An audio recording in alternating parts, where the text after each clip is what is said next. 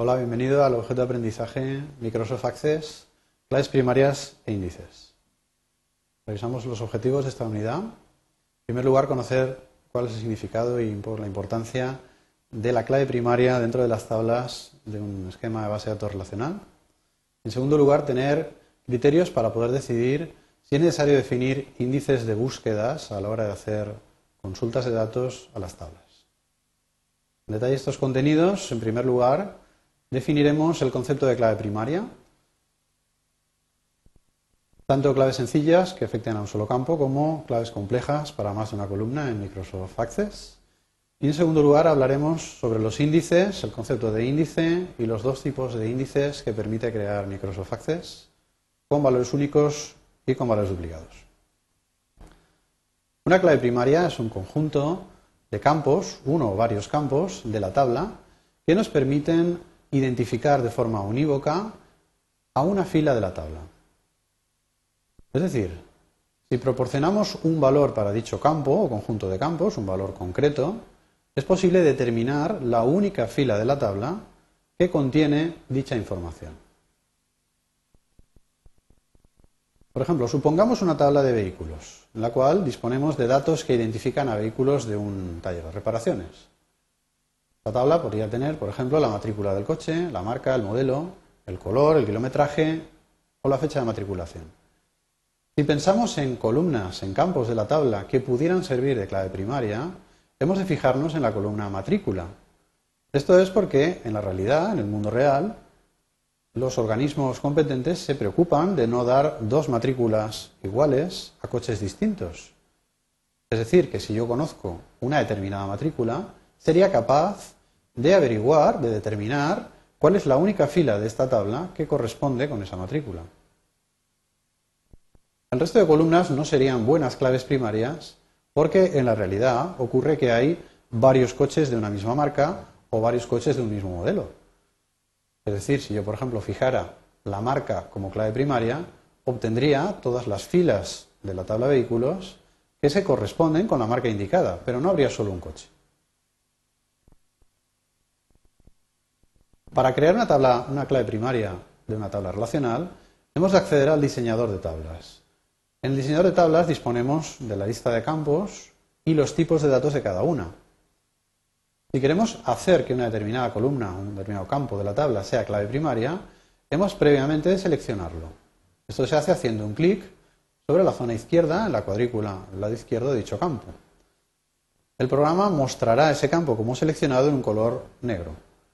Una vez tenemos seleccionado el campo, accedemos a la barra de iconos disponible en el programa y accedemos al icono que tiene una forma de llave, simulando una clave. Una vez hemos hecho clic en este icono, el programa nos mostrará el campo seleccionado como clave primaria, mostrando un pequeño icono de llave justo al lado del nombre del campo. También podemos comprobar si un determinado campo o conjunto de campos son la clave primaria de una tabla, accediendo al menú desplegable Ver. Dentro de este menú disponemos de una opción denominada Índices que nos permitirá acceder a un cuadro de diálogo donde se mostrará la clave primaria de la tabla. Esta clave primaria se mostrará en una sola línea junto al ítem Primary Key o clave primaria de la tabla y al lado dispondremos del nombre del campo que hemos seleccionado, por ejemplo la matrícula. Es importante ver en este punto que solo es posible definir una clave primaria para cada tabla relacional, es decir, no pueden haber dos claves primarias. A veces ocurre que en la realidad no es sencillo encontrar una sola columna, un solo campo de la tabla, que pueda determinar la clave primaria de una tabla. Veamos este ejemplo, una tabla de precios de vehículos, donde para cada marca y modelo del vehículo se muestra una fila identificando cuál es su precio. En esta tabla, por ejemplo, tenemos varias filas de una misma marca, por ejemplo, SEAT o Renault. Por lo tanto, la columna o el campo marca no sería un buen candidato a clave primaria de esta tabla. Precisamente por esto. Porque si yo fijara la marca del vehículo como clave primaria, obtendría más de una fila de la misma marca. Pero por contra, podríamos fijarnos en la conjunción de las columnas marca y modelo, es decir, si yo fijo una determinada marca y un determinado modelo, sí que puedo fijar un único precio, una única fila en esta tabla. En este caso, esta sería la clave primaria idónea. Para poder fijar esta pareja de columnas como clave primaria de la tabla, hemos de acceder igualmente al diseñador de tablas. En este punto hemos de seleccionar ambos campos, tanto el campo marca como el campo modelo, el campo modelo, para lo cual hemos de mantener la tecla control pulsada mientras hacemos un clic en cada una de las columnas. El programa nos resaltará en color negro todas aquellas columnas que hemos ido seleccionando con el ratón. Una vez están todas marcadas, accedemos de nuevo al botón de la llave, al icono llave, entre las opciones del menú de iconos. Y exactamente igual que antes, el programa nos mostrará una pequeña llave al lado, justo al lado, de los campos que hemos seleccionado. Podemos comprobar igualmente que esta clave compleja, formada por dos campos, a través del menú desplegable ver, opción índices, queda reflejada como una doble entrada, una entrada primary key con dos filas, marca y modelo, y junto a ambas figura la llave que identifica que la unión de ambas es la única clave primaria de esta tabla. Exactamente igual vemos que en la parte inferior, en las propiedades de este, de este ítem, aparece el ítem principal marcado como sí, indicando que la unión de estos dos campos configura la clave primaria de la tabla. El segundo concepto que debíamos revisar en esta unidad es el concepto de índice. Un índice es un mecanismo interno que nos va a permitir realizar consultas a las tablas o a la base de datos en general de forma que sean más rápidas.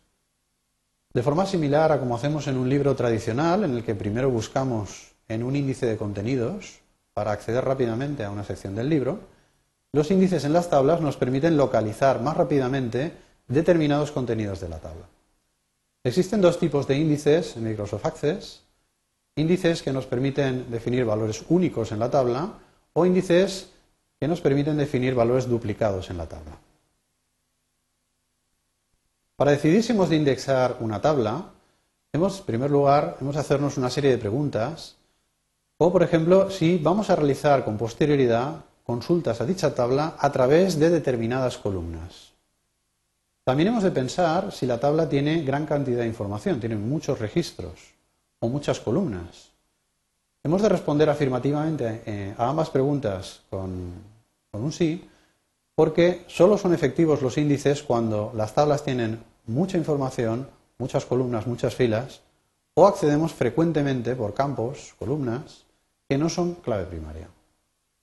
Por ejemplo, pensemos en una tabla personas con varios miles o varios cientos de miles de registros y que pensamos con posterioridad hacer consultas frecuentes a través del campo de la fecha de nacimiento de una persona. En este sentido, deberíamos pensar en la posibilidad de definir un índice para el campo fecha de nacimiento. El primer tipo de índice que podemos definir son índices con valores únicos, es decir, columnas de la tabla cuyos valores nunca se van a repetir. Para poder definir un índice con valores únicos a través de la ventana Índices, veremos que en la parte inferior de dicha ventana aparece un ítem en las propiedades denominado única.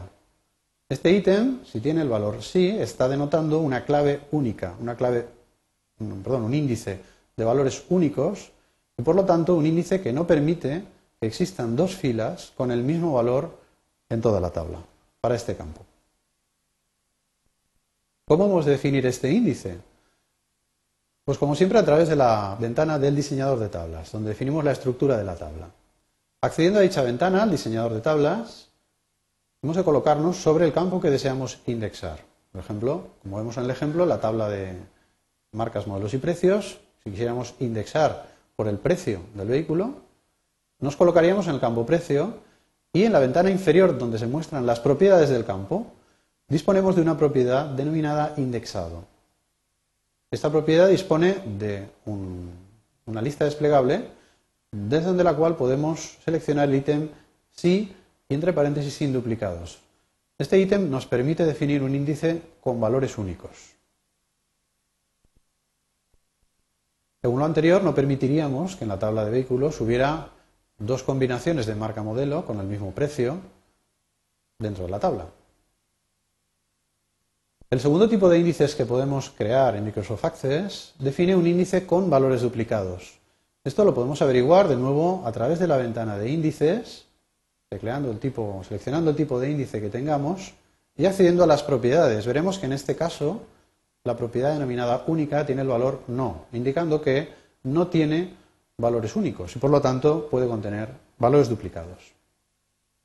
A la hora de definir el índice desde el diseñador de tablas, haremos exactamente lo mismo que antes, es decir, seleccionar el campo, acceder a las propiedades en la parte inferior y en este caso seleccionaremos el ítem sí con duplicados. El campo, la propiedad indexado con este valor denota un índice para el campo indicado con valores duplicados. Resumimos los conceptos vistos en la unidad. En primer lugar, el concepto de clave primaria como un conjunto de campos, uno o varios campos de la tabla, una o varias columnas que nos permiten identificar de forma unívoca a un solo registro de esa tabla. En segundo lugar, la necesidad de que todas las tablas de un esquema relacional deban tener definida una clave primaria para poder acceder a dicha tabla. Y el segundo concepto visto es el concepto de índice. Los índices permiten localizar información en las tablas, veremos posteriormente en las consultas. Y los dos tipos de índices vistos, índices con valores únicos, serían los índices sin duplicados, o índices con valores eh, duplicados. Esto ha sido todo. Muchas gracias.